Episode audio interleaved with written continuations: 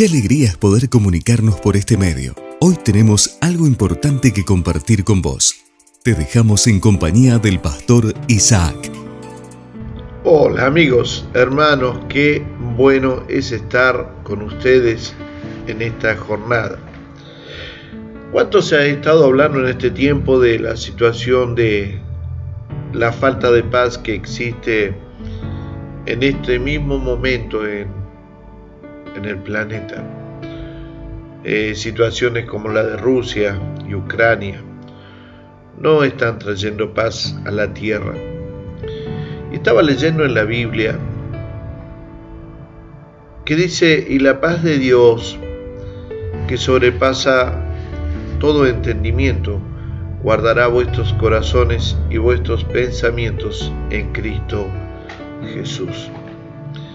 La Biblia nos habla de varias clases de paz que podemos comprender. Por ejemplo, hay una paz mundial y los cristianos tenemos la seguridad de que algún día la paz cubrirá la tierra, así como las aguas cubren el mar. Y esa paz vendrá por medio de la persona de Cristo, que fue llamado el príncipe de paz. Y no vamos a encontrar en este tiempo paz mundial.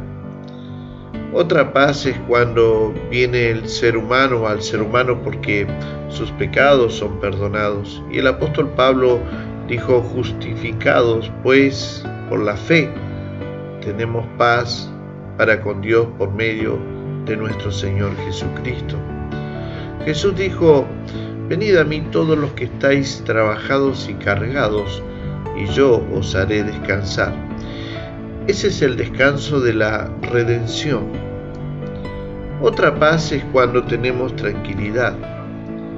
Jesús lo dijo, la paz os dejo, mi paz os doy, yo no os la doy como el mundo la da, no se turbe vuestro corazón, ni tenga miedo.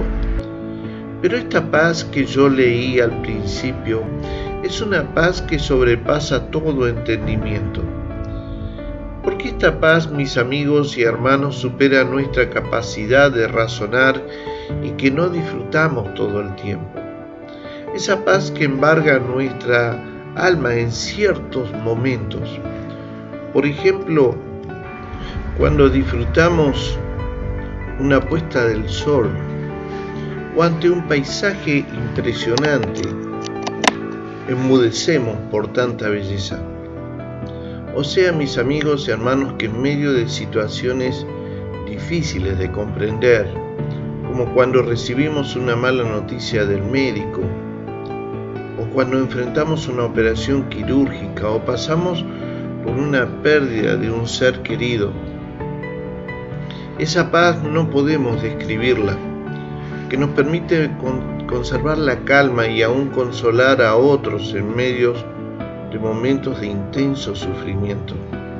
Esos instantes en que las palabras de los demás o nuestros propios pensamientos no pueden traernos calma y sin embargo sentimos la presencia de Dios cerca nuestro y la paz que Él nos da es más grande que todo lo que el ser humano puede o pueda comprender.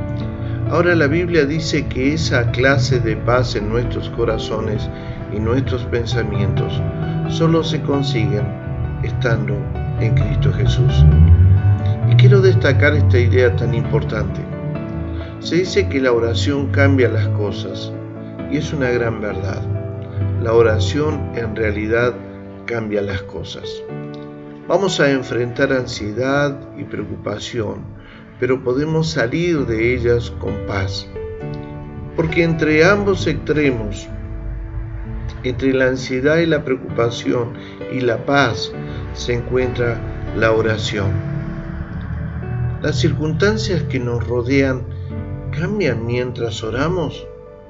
No, porque la fuerza de la naturaleza siguen expresándose con intensidad en nuestra vida. Pero aunque los temporales de la vida no hayan bajado el nivel de intensidad, algo sucede en el individuo mientras ora algo está ocurriendo en su alma y en su mente. Y esto es así porque la oración constituye el poder, el secreto del poder.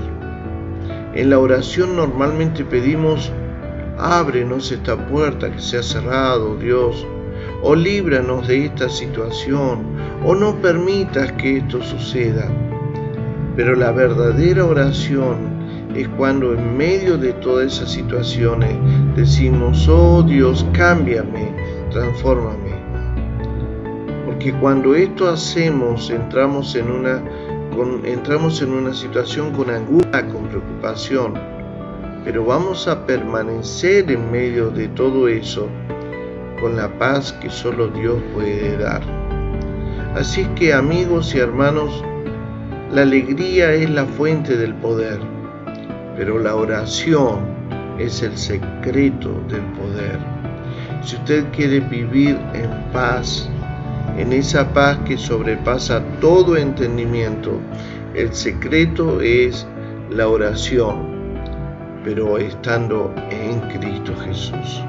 Si usted está en Cristo Jesús, usted va a poder disfrutar de esa paz que sobrepasa todo entendimiento. Amigos y hermanos, si Dios lo permite, nos volveremos a encontrar. Un fuerte abrazo.